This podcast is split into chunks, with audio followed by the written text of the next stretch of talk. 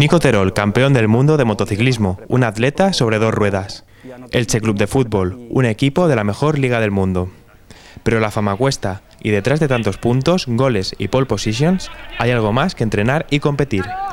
El Centro de Investigación del Deporte de la Universidad Miguel Hernández tiene mucho que ver en este éxito y en ese valor añadido. Mira, con Nico Terol tenemos un programa en el que hacemos una supervisión de la preparación física, también temas relacionados con lo que es el entrenamiento psicológico, y también temas relacionados con lo que tiene que ver la nutrición. Con el tema de David Ferrer, él está con el servicio de nutrición del centro de investigación. El doctor Enrique Roche y, Néstor, que son los responsables del servicio, están diseñando todo el tema que ver con su dieta de entrenamiento y de competición. Y luego con el Elche Club de Fútbol estamos haciendo una valoración de la condición física relacionada fundamentalmente con la prevención de lesiones. El de investigación del deporte es un centro pionero en toda Europa. Solo encontramos dos instalaciones de similar importancia en Alemania y Reino Unido. Además de los deportistas de élite, trabajan en planes específicos para determinados sectores de la población, además de trabajar de la mano del grado de Ciencias de la Actividad Física y del Deporte que se imparte en esta universidad.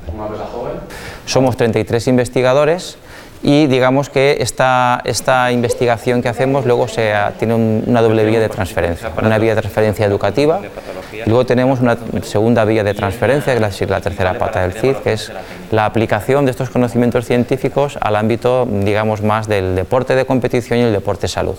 Así, el CID se divide en cuatro departamentos especializados pero interrelacionados entre sí.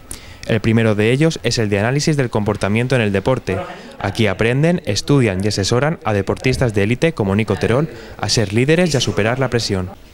El más mínimo detalle de desconcentración, presión o motivación puede determinar una victoria. Porque está trabajando pues, con algunos deportistas de élite, como es el caso de, Nico Terol, en el cual pues, trabajan todos estos aspectos psicológicos para conseguir un mayor rendimiento ante toda la presión eh, pues, que, que, aparece en, en las carreras. ¿no? El motociclismo es un deporte muy, muy psicológico. Pero no solo se trabaja con los superhéroes, la sociedad, los mortales, reclaman la atención de estos investigadores para que les ayuden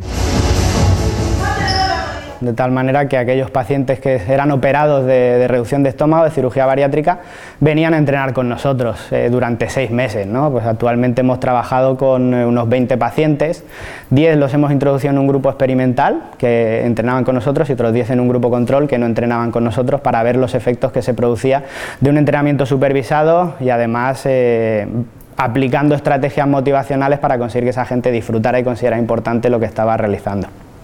Otro de los colectivos que más preocupan en este sentido es el de los niños y adolescentes y su sedentarismo que deriva en problemas cardiovasculares y obesidad.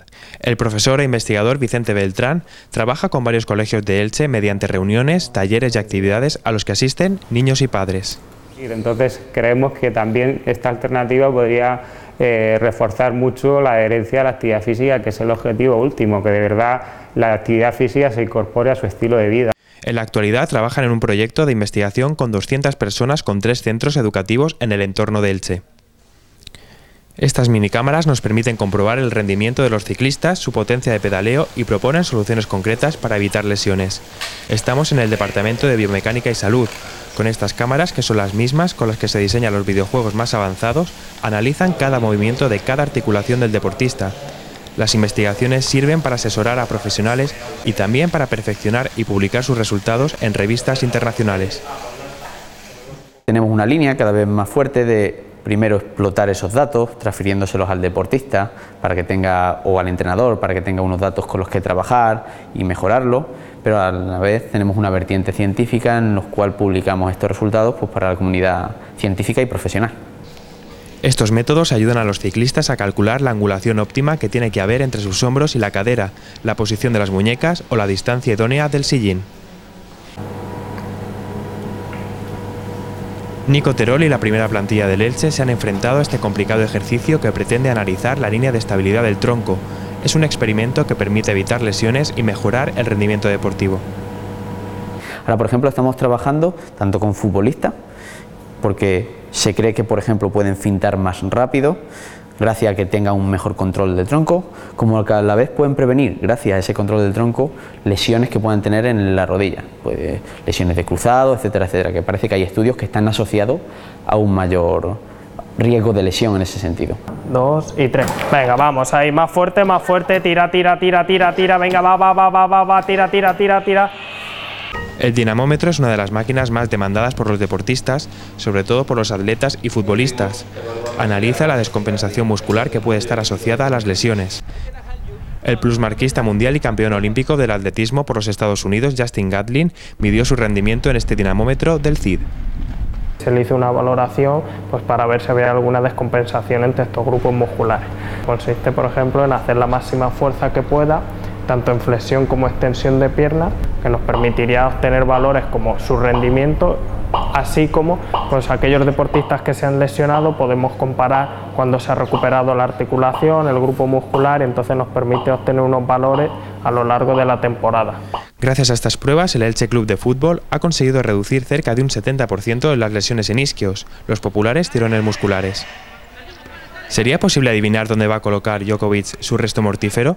Con exactitud no, pero se puede obtener información valiosísima sobre dónde irá la pelota gracias al laboratorio de aprendizaje control motor y a este sistema de seguimiento de la mirada con imágenes en retroproyección.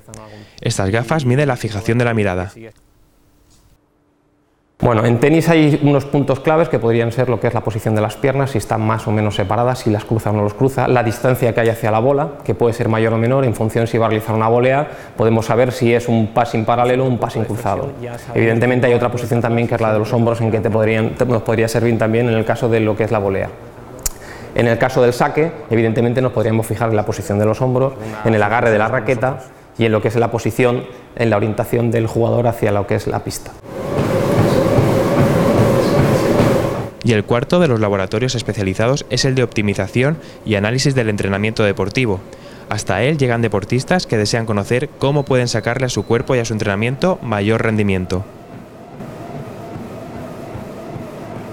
Por ejemplo, con un jugador de fútbol, pues vamos a hacer una valoración cardiorrespiratoria para comprobar pues, que tenga un consumo de oxígeno eh, bueno, que tenga unos umbrales eh, aceptables para, para ese deporte y en función de esos valores lo que hacemos es eh, dar recomendaciones o estructurar entrenamientos ya en función de lo que solicite el club o el entrenador eh, para optimizar los parámetros eh, que son importantes en ese, deporte. Ya puede ser el consumo máximo de oxígeno, puede ser el umbral, puede ser la velocidad de desplazamiento. Atendiendo a valores como su potencia, peso óptimo para desarrollar su máximo rendimiento y la recuperación después del esfuerzo, se le facilita un tipo de entrenamiento personalizado, con menos horas de entrenamiento obtendrá mayor rendimiento fomentando aquellos aspectos estudiados. Todos estos procesos se complementan con la bioquímica. En el área de análisis bioquímico analizan la orina, saliva y sangre del deportista que permite comprobar cómo responde el organismo de manera cardíaca o ventilatoria, pero además permite bueno, al fin y al cabo lo que queremos ver es la respuesta que tiene su organismo ante determinadas cargas. Los técnicos bioquímicos del CID investigan ahora nuevas moléculas que identifican diferentes patrones de rendimiento, lo que les permitirá mejorar sus resultados. En definitiva, un centro de investigación pionero en el asesoramiento científico orientado a deportistas de primera fila, pero también a ciudadanos anónimos que necesitan ayuda para, a través del deporte, mejorar su calidad de vida.